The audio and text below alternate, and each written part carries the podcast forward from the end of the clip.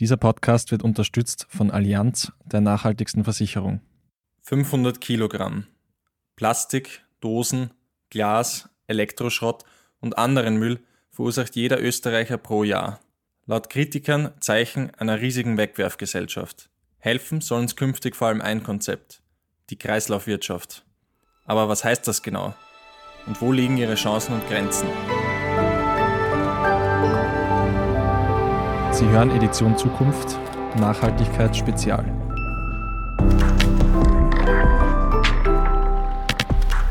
Mein Name ist Jakob Hallinger von Der Standard und mir gegenüber steht Dr. Willi Haas, Wissenschaftler am Institut für soziale Ökologie an der Universität für Bodenkultur in Wien. In seiner Forschung beschäftigt sich Haas unter anderem mit den Interaktionen zwischen Gesellschaft und Natur und analysiert globale, nationale und lokale Materialströme. Herr Haas, wir sind in unserem Podcast-Studio umgeben von unterschiedlichster Elektronik. Wir haben beide ähm, wahrscheinlich ein Handy eingesteckt. Ähm, was sagen diese Geräte eigentlich über unser Wirtschaftssystem bzw. unser mögliches Kreislaufwirtschaftssystem aus? Ja, man muss einmal verstehen, dass unsere Gesellschaft äh, schon so aufgebaut ist, dass sie so komplex ist, mit so vielen Interaktionen verbunden ist. Also das Handy ist eine Sache, aber hinter dem Handy ist auf der einen Seite ein Stromnetz, das notwendig ist, auf der anderen Seite ein Funknetz. Dann braucht es große Rechenanlagen und so kann man sich vorstellen, dass die ganze Welt umspannt ist mit solchen Gerätschaften, die alle ineinander greifen, wo eins das andere braucht, also so Verkettungen von Geräten. Und das sagt halt eine ganze Menge aus über unsere Gesellschaft. Also das eine ist einmal, dass wir eine gewisse Art von Vulnerabilität haben, weil alles, was wir machen, funktioniert nur dann, wenn alles andere mehr oder weniger mitfunktioniert. Also man kennt es ja, wenn man irgendwie vom Handy sitzt und das funktioniert nicht, weil irgendwie, was weiß ich, das Update hängen bleibt oder sonst was, wie man sich da ärgert. Das sind alles Sachen, die, die funktionieren müssen und wo hinter jeder einzelnen Aktivität eine ganze ein, ein Vielvölkerstaat an, an Leuten dahinter ist, der das alles am, am Gehen und, und, Laufen lassen muss und sehr viel Infrastruktur, die gebaut werden muss. Und das macht halt einen enormen Material- und Energiefluss global aus. Äh, und der ist nicht nur so, dass er stabil ist, sondern der wächst. Der wächst ganz schnell. Äh, wenn man jetzt zurückgeht nach 1979, wo die erste Klimakonferenz war, wo gesagt wird, wir sollen aus der Fossilenergie aussteigen und wir sollen schauen, dass der Waldbestand nicht äh, verkleinert wird. Das ist ja irgendwie mehr oder weniger das gleiche Thema. Seitdem hat es zig Konferenzen gegeben mit dem Thema und genau mit dem Maß der zunehmenden Konferenzen ist unser Material- und Energieverbrauch gestiegen. Also trotz aller Lippenbekenntnisse äh, und trotz aller Effizienzsteigerungen steigt unser Aufwand, weil immer mehr Leute in diesen Wirtschaftskreislauf involviert werden. Es gibt mehr Leute, es gibt mehr Technik, wir haben Wirtschaftswachstum, es gibt mehr Geld und das führt eben zu einer ständigen Zunahme von unserem Material- und Energieverbrauch. Sie beschäftigen ja sich schon seit einigen Jahren mit dem Thema äh, Kreislaufwirtschaft und haben auch einige Vorträge darüber gehalten. Vielleicht wäre interessant jetzt zu wissen, ähm, wie kann man den Begriff eigentlich genau definieren? Also in einigen Vorträgen, die Sie haben, sprechen Sie von diesem ähm, sozusagen Stoffwechselsystem. Also man stellt sich da auch unter anderem menschlichen äh, Stoffwechsel vor. Ist es irgendwie möglich, die zwei Dinge sozusagen zu vergleichen? Ja, genau. Das ist eigentlich die Grundidee. Organismen, Menschen haben einen Metabolismus, einen Stoffwechsel. Das heißt, um am Laufen zu bleiben, müssen wir Energie zuführen, Material zuführen und scheiden das wieder aus. Und äh, Vielleicht sind wir noch jung, dann sind wir in einer Wachstumsphase. Das heißt, das, was wir aufnehmen, wird nicht nur ausgeschieden, sondern hilft auch dabei, den eigenen äh, Körper aufzubauen. Äh, wenn wir uns viel bewegen, brauchen wir mehr Energie. Wenn wir uns wenig bewegen, weniger. Wenn wir vielleicht nicht mehr, mehr jung sind, aber dicker werden, dann brauchen wir auch mehr Energie, weil wir ja das aufbauen müssen. Also das ist eigentlich eine ganze Menge, was da an, an Material notwendig ist. Und diese Idee, dass so wie ein Mensch was braucht und wieder, wieder zurückgibt an die Natur oder bei uns nicht mehr an die Natur, sondern an die Technosphäre und dann geht es erst an die Natur, so kann man das auch für Gesellschaften anschauen. Und das ist deswegen wichtig, weil ja viel dieser Materialverbräuche nicht mehr, mehr individuell passiert. Also eine Straße, die gebaut wird, hat mit dem äh, basalen Metabolismus von Menschen nichts mehr zu tun, ja, aber gehört zur Gesellschaft dazu. Ja. Und deswegen schauen wir eben auf einer Ebene von sozialen Systemen, die können auf einer kleinen lokalen Ebene sein, ein Dorf oder es kann ein, ein, ein Land sein, eine Nation oder es kann eine Weltregion oder die Welt sein. Und da schauen wir, wie viel wird der Natur entnommen und wie viel wird er zurückgegeben. Und dann schauen wir auch noch dazu, was wird da zurückgegeben? Ist es sowas wie erneuerbare Ressourcen, die auch wieder beitragen dazu, dass Ökosysteme, Kreisläufe damit gefüttert werden und wieder neue äh, Biomasse erzeugen? Oder sind es nicht erneuerbare? Also ganz klassisch halt fossile Energie, die ja über lange Jahrmillionen in der Erde aufgebaut wurde und jetzt von uns eigentlich innerhalb kurzer Zeit abgebaut wird und nicht nur abgebaut wird, sondern auch noch in die Atmosphäre ausgepufft wird sozusagen.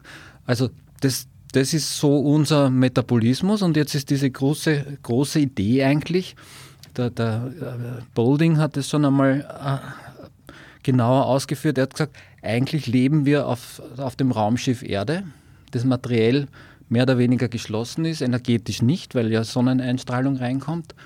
Und wie gehen wir auf diesem Raumschiff Erde mit unseren Ressourcen um? Und er sagt, wir, wir sind sowas wie eine Cowboy-Economy.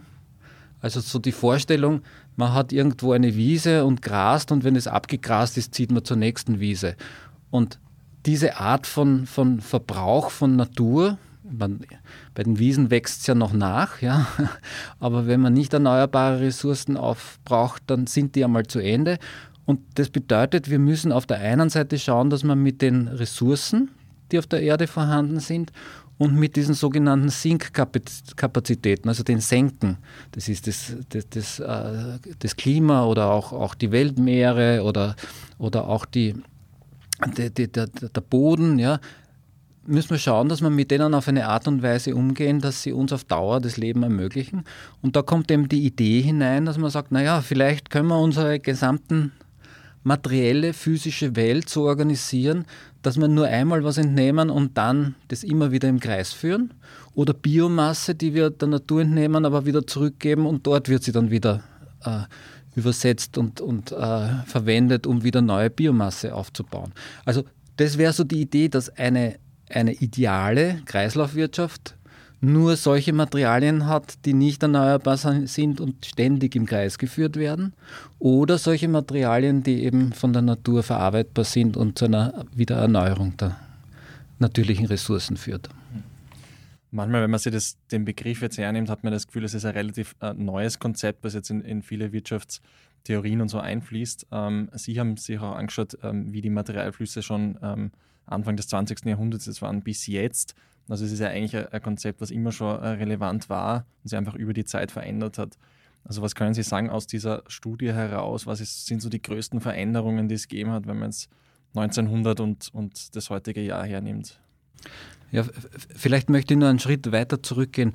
Also wenn man Jäger- und Sammlergesellschaften anschaut, die, die haben sich dieses Konzept nicht zurechtgelegt, sondern sie haben danach gelebt, weil sie da leben haben müssen. Also geringere Bevölkerungsdichte und man zieht den Ressourcen nach und nimmt aus der Natur, was halt da gerade so wächst oder was, was da herumläuft. Äh, und in, in Agrargesellschaften ist man dann hergegangen und hat angefangen, in die Natur einzugreifen und die zu kolonisieren, aber hat mehr oder weniger auch in einer Kreislaufwirtschaft gelebt, weil man Sonnenenergie genutzt hat, die in der Pflanzen, in der, in der Photosynthese umgesetzt wurde und dann eben äh, Biomasse hervorgebracht hat. Und Biomasse ist ein Energieträger, den sowohl wir brauchen, um leben zu können, aber auch wenn man Arbeit haben will und, und, und Tiere damit füttert, kriegt man damit Arbeit. Also das war eigentlich eine, eine Art und Weise, wie einmal das, die Idee der Kreislaufwirtschaft zwar nicht verstanden wurde, aber danach gelebt wurde. Das heißt nicht, dass man das nicht auch überstrapaziert strapaziert hat. Also gegen Ende des 19. Jahrhunderts hat es da schon sehr starke Verwerfungen gegeben. Nicht nur, weil es die Kohle dann schon gegeben hat, sondern auch deswegen, weil die Agrarsysteme da schon sehr massiv äh, in die Natur eingegriffen haben. Und lokal hat es ja immer wieder so kleine Kollapszustände gegeben. Und wenn man jetzt nach 1900 schaut, dann haben wir ein, ein, ein, ein globales System, das muss man sagen, das gilt auch für, für, für Länder in Europa zum Beispiel, dass wir ganz einen großen Anteil an Biomasse der Natur entnommen haben. Also von dem, was wir entnommen haben, waren das 70 bis 80 Prozent aller Materialien waren Biomasse. Die haben wir eben für unsere Ernährung gebraucht und für unsere Tiere. Wir haben auch schon viel gebaut in der Zeit, wobei viel Bauen für damals viel war. Wenn man es vergleicht mit heute, war das fast nichts. Ja. Also wir haben eben nur die restlichen 20, 30 Prozent der, der Materialien äh, waren einerseits Kohle, fossile Energie, das war ein kleinerer Teil, und ein großer Teil war, waren halt Ziegel, die man, also Lehm, den man entnommen hat, zu Ziegeln umgebaut hat. Und unsere ganzen Gebäude, also wenn man, wenn man die Jahrhundertwende-Architektur anschaut, sieht man, da ist schon einiges weitergegangen, da ist schon einiges gebaut worden, zumindest in bestimmten Teilen dieser, dieser Welt. Aber dadurch, dass die Biomasse ein Durchfluss ist, war das eine Durchflussgesellschaft. Und wenn man sich die großen Änderungen anschaut, das, das ist vor allem dadurch ausgelöst worden, dass wir neben der Kohle auch noch andere Energieträger bekommen haben. Also die Kohle hat uns geholfen, einmal Transportsysteme zu organisieren, also diese großen Eisenbahnnetzwerke, die da aufgebaut wurden. Aber danach ist dann noch das Öl gekommen. Das, das äh, ist hat dazu geführt, dass man auf einmal viel leichter Mobilität für Einzelne auch organisieren kann. Also mit, mit Kohle äh, individuellen motorisierten Verkehr zu organisieren, war ganz schwer. Also es hat, hat LKWs gegeben, Dampf-LKWs, die waren eigentlich ziemlich bockig und hat viele Unfälle gegeben. Aber dann mit dem Öl ist es auf einmal leichter gegangen und wie dann noch Strom ganz einfach ein, ein weit verbreitetes Stromnetzwerk entstanden sind, war auf einmal die Situation, dass man überall so viel Energie haben konnte, wie man wollte. Und dass die Transportlimitierungen, wie sie eben noch in dieser Agrargesellschaft, bäuerlichen Gesellschaft gegolten haben, wo man ja nur die Biomasse hat und mit der Biomasse konnte man nur so weit reisen. Äh, die Biomasse ist gleichzeitig die Energie, die man zum Reisen braucht, dass man nicht mehr Energie und Biomasse verbraucht, als man überhaupt transportieren kann, weil sonst macht das keinen Sinn.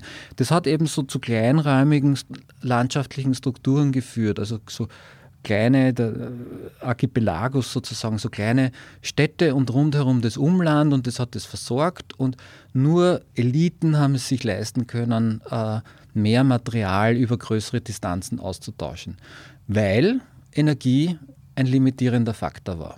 Und auf einmal leben wir im Überfluss und wir können uns sogar leisten, dass im Auto das Fenster nicht mehr händisch hochgekurbelt wird, sondern mit einem Elektromotor. Und das bedeutet, dass wir eigentlich in einer äh, viel mehr Material umsetzen können, weil wir in viel kürzerer Zeit das Material umsetzen können. Also wenn man sich vorstellt, das muss schon eine ziemlich schwierige Sache gewesen sein, mit einem, mit einem Pferd ein Haus zu bauen. Ja? In, sagen wir in Wien, ein, ein typisches Haus um die Jahrhundertwende wenn man da alle Lasten in die Höhe heben muss mit einem Pferd, das da an einem Flaschenzug angehängt immer hin und her geht und wie man das heute machen kann. Wenn man nur sich anschaut, einen Haufen Sand, wie lang das gedauert hat, bis man den zehn Meter weiter transportiert hat, in eine Scheibtruhe geschaufelt hat, dann rübergeführt hat und jetzt kommt ein Bagger und macht das in kurzer Zeit. Das heißt, dieser Materialfluss ist enorm beschleunigt worden. Also wir haben innerhalb kürzester Zeit können wir viel mehr Material umsetzen.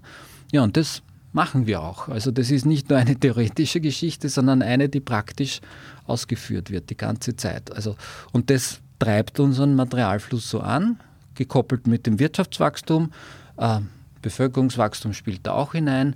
Aber, aber zum Beispiel auch alleine die Ernährung, wenn man sie anschaut, also mit dem Einkommen ändert sich die Ernährung. Das sehen wir auch in allen äh, sogenannten Emerging Economies, also in den Schwellenländern, äh, äh, wie dort ganz einfach eine Mittelschicht entsteht, die ein höheres Einkommen hat, vorher eigentlich tendenziell eher äh, Mangelernährung oder, oder nicht so gute Ernährung äh, nur verfügbar war und auf einmal führt es dazu, dass Fleisch im Überfluss vorhanden ist, viel mehr gegessen wird und also ich habe da zum Beispiel eine Rechnung gemacht, äh, wo, ich, wo ich geschaut habe, wie schwer sind denn die Menschen all dieser Welt und wie, wie hat sich das über die Zeit entwickelt. Und wenn man dann in die Zukunft geht, dann muss man feststellen, dass dadurch, dass die Leute in Zukunft dicker werden, wenn alles so weiterläuft wie bisher, dann ist in den nächsten 20 Jahren umgerechnet, das, was die Leute dicker werden, entspricht 800 Millionen Leute von heute. Also das heißt, es, es ist nicht nur so, dass, dass, dass wir mehr werden, sondern durchs dicker werden brauchen wir ganz einfach auch mehr Energie und Material und das, das wirkt sich in der Ernährung aus und wie gesagt, äh, Fleisch ist dann domin, dominanter ja, und, und Fleisch braucht auch sehr viel Fläche und sehr viel verschiedene äh, Verarbeitungsschritte und braucht wieder mehr Infrastruktur und so weiter. Jetzt würden andere vielleicht sagen, okay, was gleichzeitig über die letzten Jahrzehnte und auch davor ist es auch zu einer hohen also Effizienzsteigerung gekommen, beziehungsweise Technologieentwicklung, die in vielen Bereichen den Verbrauch wieder reduziert hat. Sie würden sagen, also es ist wahrscheinlich ähm, überkompensiert mit, den, mit, der, äh, Material, mit den Materialflüssen in dieser Zeit. Genau, also das äh, wir haben ja diese, diese, wir haben empirische Daten, das heißt, wir, wir schauen, wie viel jährlich da entnommen wird, ja, und jede Effizienzsteigerung ist da ja schon eingepreist sozusagen. Ja. Braucht man sicher nur ein Beispiel hernehmen, wenn man, wenn man die Beleuchtung anschaut, 1900 und heute. Ja. Also äh, die, die, die Beleuchtungssysteme sind unheimlich effizienter geworden. Also eine LED heute ist im Vergleich zu einer Kerze oder einer Gaslampe unglaublich viel effizienter. Ja? Wenn man sich anschaut, wie viel damals beleuchtet wurde und wie viel heute beleuchtet wurde, also erst einmal die Städte sind schon viel größer, dann kennt man ja diese Aufnahmen aus dem Weltall, wo man auf einmal die Lichtpunkte zählen kann, wo sind Städte mit vielen Lichtpunkten. Das, das hätte man um 1900, wenn man damals schon da hinauffliegen hätte können, gar nicht gesehen. Da wäre die Erde weitgehend finster gewesen. Ja? Also es gibt jetzt Häuser, die außen beleuchtet werden in der Nacht. Ja? Also das, das, das führt ja nicht nur dazu, äh, dass wir effizienter werden, sondern erstens mal heißt effizienter ja auch, dass es preisgünstiger wird, weil man ja einen geringeren Verbrauch hat, man muss weniger zahlen dafür. Und dann kann man ja ganz leicht mehr davon konsumieren und das passiert leider Gottes sehr stark äh, und wird dann eben nicht nur im Einzelfall, sondern das heißt auch, es gibt immer mehr Anwendungen in dieser Richtung. Wir machen eine kurze Pause und sind gleich weiter mit den Themen Recycling und ähm, Import und Export der EU.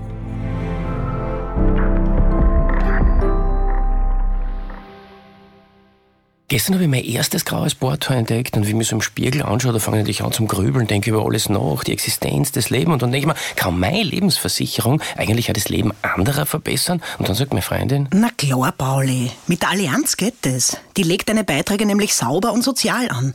Und grau bist du genauso fisch. Ja, habe mich natürlich gleich viel besser gefühlt. Also auch wegen dem grauen Bohrtor. Gemeinsam geht das. Allianz. 88 Prozent der Investments der Allianz Österreich erfüllen die Nachhaltigkeitskriterien des WWF. Wir sind zurück von der Pause. Die letzten Minuten haben wir mit Dr. Willi Haas über die Geschichte der Kreislaufwirtschaft und die Definition des Begriffs gesprochen. Herr Haas, es klingt jetzt so, wie wenn sozusagen sehr viel immer mehr produziert wird, die Materialströme nehmen zu. Gleichzeitig, ähm, was man oft hört, ist, es gibt sehr viele Initiativen, die jetzt Recycling betreffen zum Beispiel oder auch von Österreich und, und anderen Ländern hört man, okay, diese Recyclingquoten sind sehr hoch, es gibt Reparaturwerkstätten Werkstätten etc. Ähm, eigentlich klingt es so, wie wenn sehr viele Entwicklungen in die positive Richtung gehen. Sehen Sie das auch so? Gibt es sozusagen Probleme mit, mit diesem Ansatz? Naja, die, diese Entwicklungen sind durchaus positiv. Die lösen nur nicht das Problem, sie mildern das. Also das, wenn man, wenn man Recyclingraten hört, ist ja da, da, da wichtig zu wissen, da geht es um das, was weggeschmissen wird und wie viel davon recycelt wird.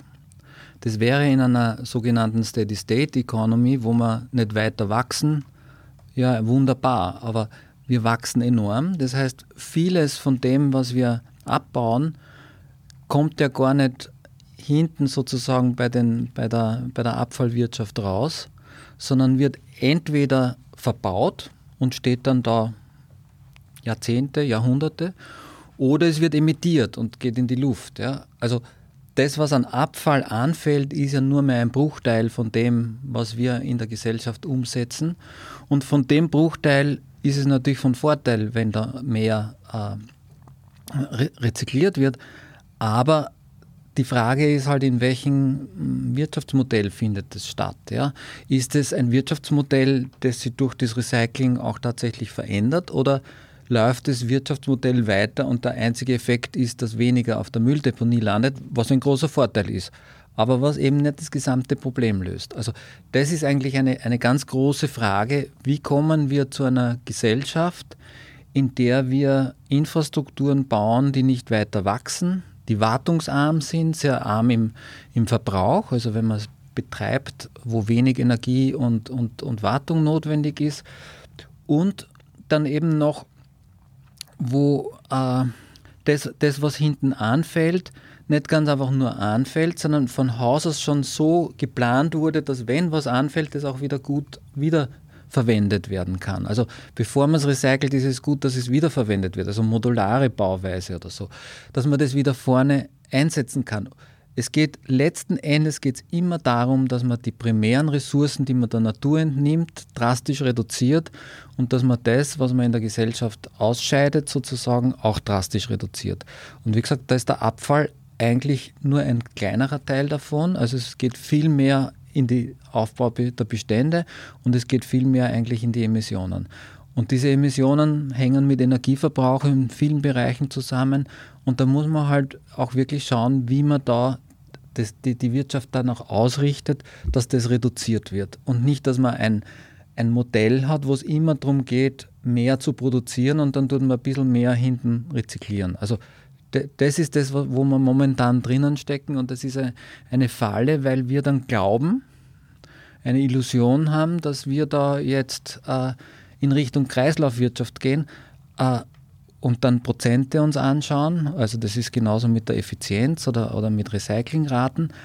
Und für unsere Natur, also so wenn wir wieder zum Raumschiff Erde zurückgehen, sind Prozente eigentlich nicht der wichtige Punkt. Also kann man sich vorstellen, dass ein Baum mit Prozenten nicht viel anfängt. Aber ob jetzt viel Wald entnommen wird oder wenig Wald, ob jetzt äh, was zurückgegeben wird an die Natur, sodass Wald wieder weiter wachsen kann oder mehr versiegelt wird und dadurch weniger Wald wachsen kann. Das sind eigentlich die wichtigen Punkte. Also das heißt, an, an unserer Außengrenze der Gesellschaft sozusagen ist es dort so, dass wir weniger von der Natur verbrauchen und weniger die Natur mit unseren Emissionen, Ausscheidungen belasten. Stichwort Grenzen. Sie schauen sich ja oft auch die globalen Materialflüsse an, aber auch also sozusagen untergliedert in die nationalen Materialflüsse. Wenn wir uns jetzt zum Beispiel die EU hernehmen als, als Wirtschaftsraum, ähm, die importiert ja sehr viel äh, Rohstoff jetzt einerseits, andererseits werden Produkte ähm, bzw. Abfallmüll exportiert.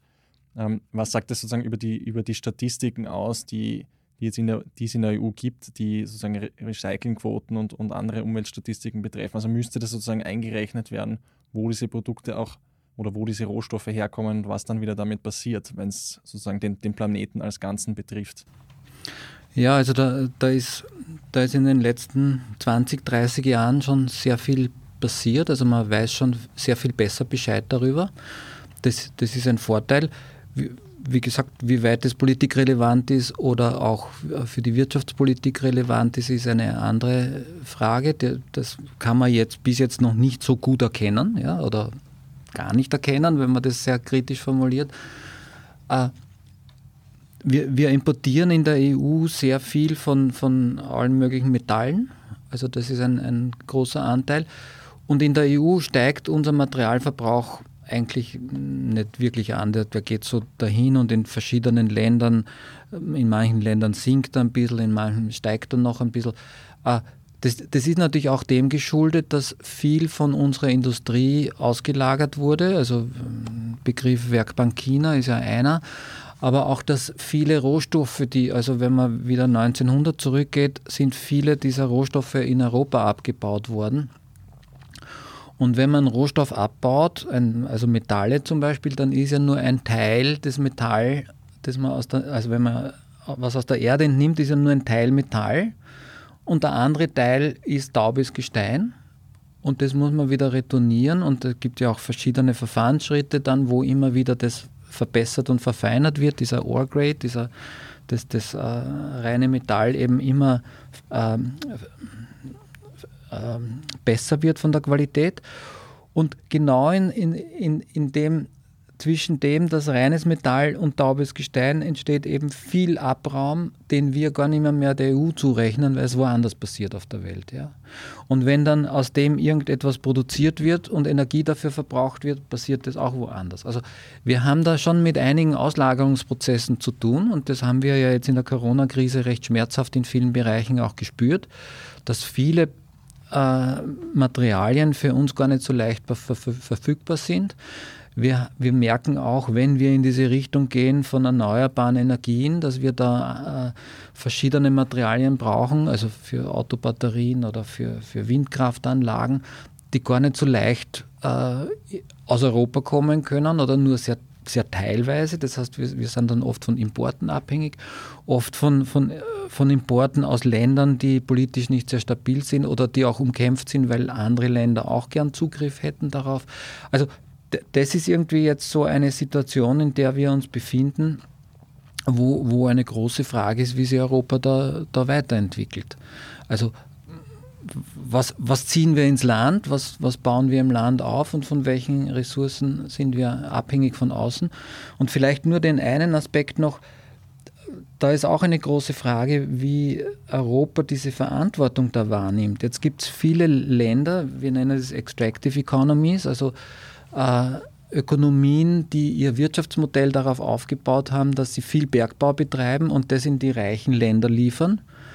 Äh, die haben seit Jahrzehnten daran gearbeitet, mit Auf und Ab. Also wenn man Lateinamerika sich anschaut, hat es ja da auch eine starke Opposition gegeben, aber dann wieder sehr stark eine, eine Entwicklungsrichtung, die eben genau in die Richtung geht, dass man mehr Rohstoffe der Welt zur Verfügung stellt. Und jetzt kommt Europa und sagt, wir machen eine Circular Economy, eine Kreislaufwirtschaft. Wir schauen, dass wir keine Materialien mehr importieren das hat große Auswirkungen weltweit. Also wenn wir das wirklich so ernsthaft betreiben, was zu hoffen ist, aber wo eben wenig Zeichen dafür äh, zu sehen sind, dann würde das wirklich bedeuten, dass viele dieser Länder in ein Wirtschaftsmodell gefangen sind, äh, das nirgends hinführt, weil die Abnehmer fehlen. Und ja, wir wissen, wie das ökonomische System funktioniert, also auch wenn es in vielen Fällen nicht gut funktioniert, in dem Fall ist es vollkommen klar, Rohstoffpreise würden dann stark sinken äh, würden den Markt schwemmen, dann ist vielleicht wieder die, die, Kreislaufwirtschaft dadurch gefährdet, weil wenn die Rohstoffe so billig sind, ist es vielleicht billiger, Rohstoffe zu nehmen, als selbst das wieder aus den, aus den äh, weggeworfenen Produkten rauszuziehen. Äh, ja, das sind, das sind so genau die Punkte, wo man dann äh, sagen muss, wenn wir in Richtung Kreislaufwirtschaft gehen, müssen wir sehr viel mehr ändern, als nur hinten nach ein bisschen mehr sammeln. Sie haben ja sehr stark jetzt die, die systemische Perspektive erläutert. Können Sie trotzdem beschreiben, was für Rolle bleibt jetzt für, für die Industrie, für Unternehmen jetzt in dem Fall? Also Sie äh, sprechen ja einerseits davon, dass es darum geht, Produkte langlebiger zu machen. Ähm, ich nehme an, Unternehmen wenig Interesse daran haben, das, das durchzusetzen. Da gibt es trotzdem äh, eine Rolle für Unternehmen, die sie einnehmen können in diesem, in diesem Konzept, was Sie, was sie beschrieben haben. Ja, schon jetzt realpolitisch hat man es natürlich dann mit Gewinnern und Verlierern zu tun und das ist sicher ein großes Problem und die, die jetzt äh, wichtiger und, und mächtiger sind, sind womöglich unter den Verlierern und das ist sicher nicht so leicht, aber wenn man es jetzt ganz nüchtern aus einer großen Entfernung anschaut, muss man ja sagen, wenn was länger lebt, braucht es auch sehr viel mehr Aufmerksamkeit. Das muss vielleicht einmal repariert werden, das muss vielleicht einmal äh, umgearbeitet werden in ein anderes Produkt. Äh, das, das muss herumgeführt, eingesammelt und so weiter werden. Also das heißt, jetzt haben wir einen starken Fokus auf die Produktionswirtschaft und das wäre dann eigentlich ein Fokus auf die Reproduktionswirtschaft. Also wie kann man diese, das alles nachher dann organisieren und das ist sehr arbeitsplatzintensiv das ist im Moment, wo, wo wir eigentlich in unserer, im produktiven Teil unserer Ökonomie so stark schauen, dass wir diese Arbeitsproduktivität eigentlich immer mehr erhöhen. Also das heißt, mit, mit wenig Stunden so viel wie möglich produzieren. Das heißt, da brauchen wir wenig Arbeitskraft. Jetzt ist die Arbeitskraft auch teuer, auch stark besteuert worden. Und auf der anderen Seite, wenn was kaputt wird und wir Arbeitszeit brauchen, ist es dann viel zu teuer. Ja, also Wer kennt es nicht? Man kauft sich einen Drucker nach, ein, nach zwei, drei Monate nachdem die Garantie abgelaufen ist, druckt er nicht mehr. äh, man möchte ihn reparieren lassen. Erstmal dauert es schon Zeit lang, bis man jemanden findet, der das kann. Und dann, naja, einen Drucker reparieren um 100 Euro ist halt so eine Frage. Ja? Äh, man weiß genau, wenn man das erste Mal Druckerpatronen kauft, wie teuer die sind. Äh, wenn man einen neuen Drucker kauft, sind schon welche dabei. Also einen neuen Drucker zu kaufen, rentiert sich zehnmal ja, im Vergleich zu dem, dass man reparieren lässt und dann neue Drucker. Also ja, ganz klar. Und das, das haben wir bei ganz vielen Produkten. Also das ist natürlich in dem Elektronikbereich ganz extrem. Ja, äh, aber reparieren ist prinzipiell ganz einfach sehr, sehr teuer. Und Material, wenn es der Natur entnommen wird, ist eigentlich gratis im Grunde genommen. Das, was es kostet, ist die Energie und die Investitionen, die man tätigen muss, um es der Natur zu entnehmen. Ja? Und das heißt, wir haben so einen Bias in die Richtung, dass wir so wenig wie möglich Arbeitszeit wo hineinstecken wollen, zu Lasten von so viel Material und Energie, wie es halt braucht. Ja? Und dieses System umzustellen, wäre ein ganz ein zentrales. Also wie schaut man, dass man gute Arbeitsplätze mit einer hohen Qualität hat, in der Zahl, wie wir es gut uns leisten können, so viel wie wir halt auch arbeiten wollen. Ja?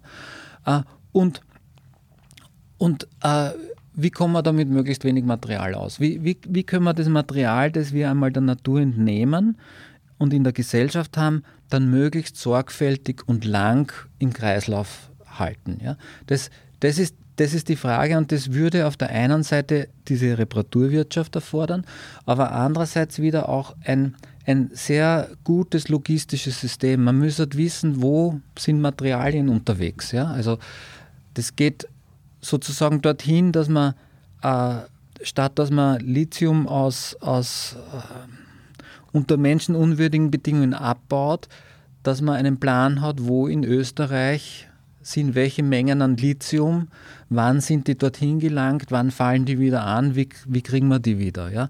Also eine Kreislaufwirtschaft von bestimmten Rohstoffen, vor allem denen, die, die besonders äh, rar sind oder besonders teuer oder besonders gefährlich auch sind. Also jetzt wird es in Umlauf gebracht und dann passiert, was damit passieren kann. Das, damit haben wir eigentlich schon gute Erfahrungen gemacht, die letzten 50 Jahre oder 100 Jahre. Aber es kommt dann zum Punkt, wo das ganz einfach zunehmend zu einem Problem wird. Und ja, die Klimakrise ist halt eins dieser äh, großen globalen Krisenphänomene, die wir halt jetzt feststellen können. Und die Frage ist, wie viele von denen wollen wir eigentlich, also auf wie viele wollen wir eigentlich hinarbeiten? Ja? Um abschließend jetzt vielleicht noch einmal zum, zum Kleinen zu kommen, was kann Ihrer Meinung nach jetzt trotzdem jeder Einzelne machen, um in dieser Kreislaufwirtschaft eben äh, was beizutragen oder anders formuliert, nichts Negatives jetzt, jetzt ähm, da beizutragen? Zu verursachen. Ja, also bevor ich auf die Frage eingehe, möchte ich noch, noch was anderes dazu sagen. Es ist ja auch die Frage, was kann beigetragen werden, dass die Leute gern das machen, was aus Klima, was aus Material, Energie, Umweltsicht äh, eigentlich günstig ist. Ja? Also äh, in gewissen Situationen ist ja das irgendwie fast eine unverschämte Bitte an den Einzelnen, ja? wenn man äh, eine, eine Autobahn nach der anderen oder eine Straße nach der anderen baut und dann sagt man den Leuten, geht's zu Fuß, fahrt's mit dem Radl. Ja?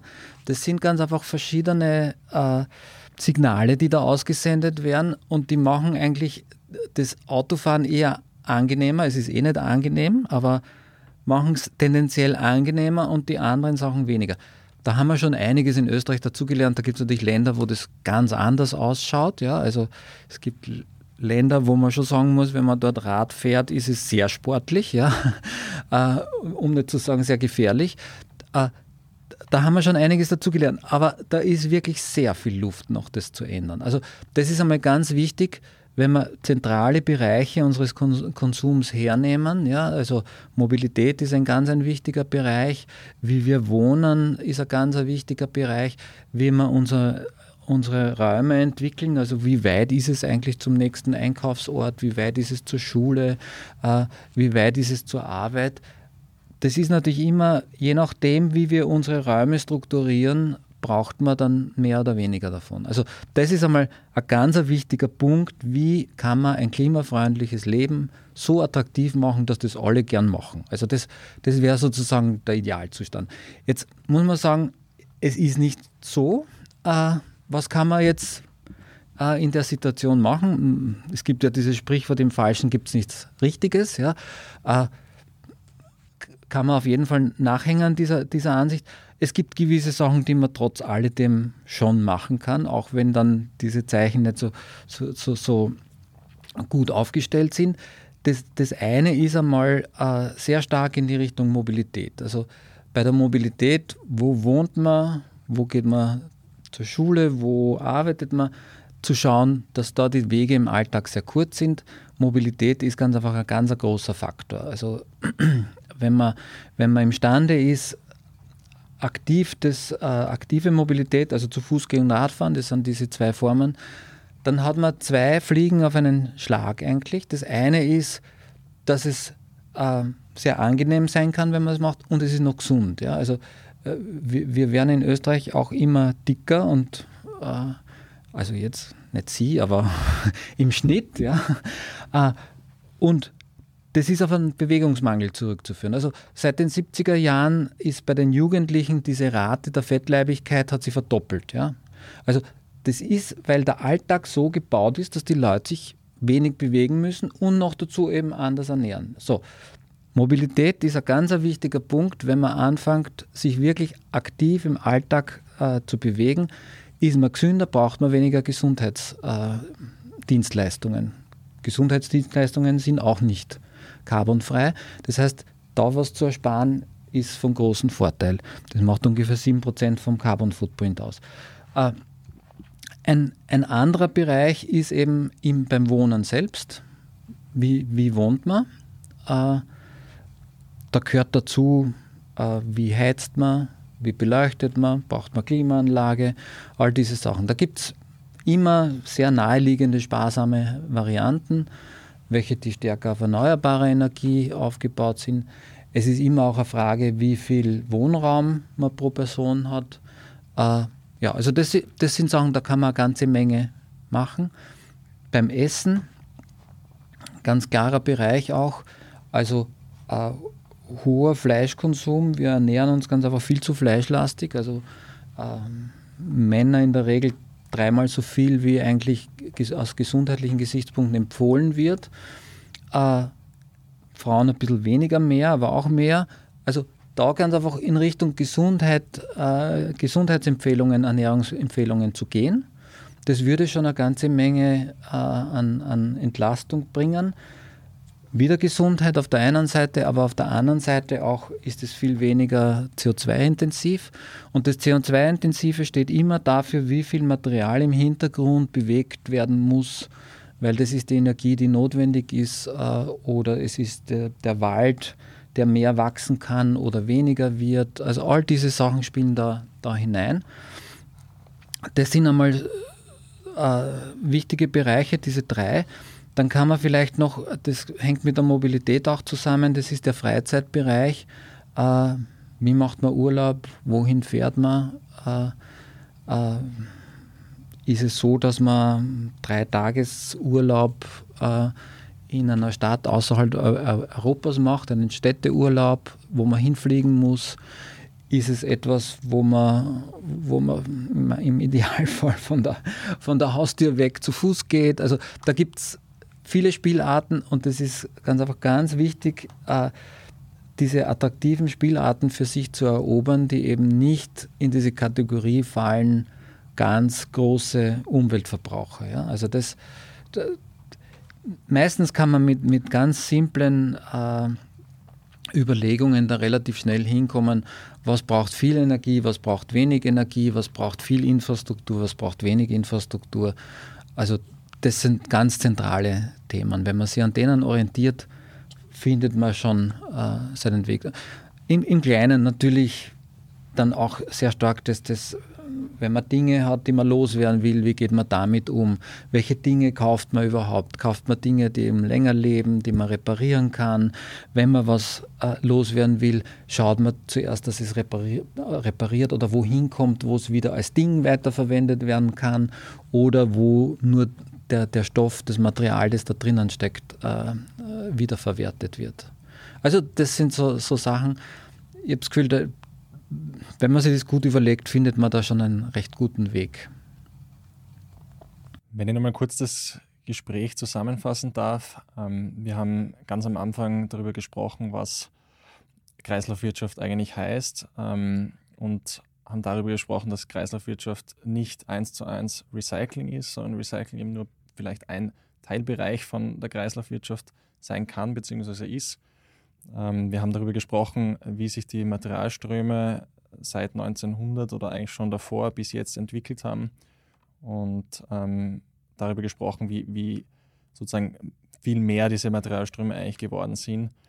Ähm, Sie haben gesagt, dass es darum geht, eher diese Materialströme von Grund auf immer mal zu reduzieren und dann zu schauen, zusätzlich zu, zu recyceln und, und zu reparieren und die Produkte eben langlebiger zu machen. Wir haben auch über die EU gesprochen, ähm, Importe und Exporte von ähm, Rohstoffen und, und ähm, Altmaterial und Müll, ähm, wo es vor allem darum geht, auch zu schauen, was, äh, wie schauen diese Lieferketten eben aus, was ist in der EU selbst möglich und abschließend noch darüber, was jeder Einzelne ähm, beitragen kann zur Kreislaufwirtschaft, wo es eine Vielzahl an Möglichkeiten gibt. Herr Haas, vielen Dank für das Gespräch, dass Sie heute hier waren. Es war sehr interessant. Vielen Dank. Dankeschön. Wiederschauen. Damit ein herzliches Dankeschön auch an alle unsere Hörer und Hörerinnen. Die nächste Folge Edition Zukunft erscheint in zwei Wochen. Viele weitere spannende Beiträge und Artikel rund um die Welt und das Leben von morgen finden Sie auf derstandard.at slash Zukunft. Bis dahin alles Gute und bis bald.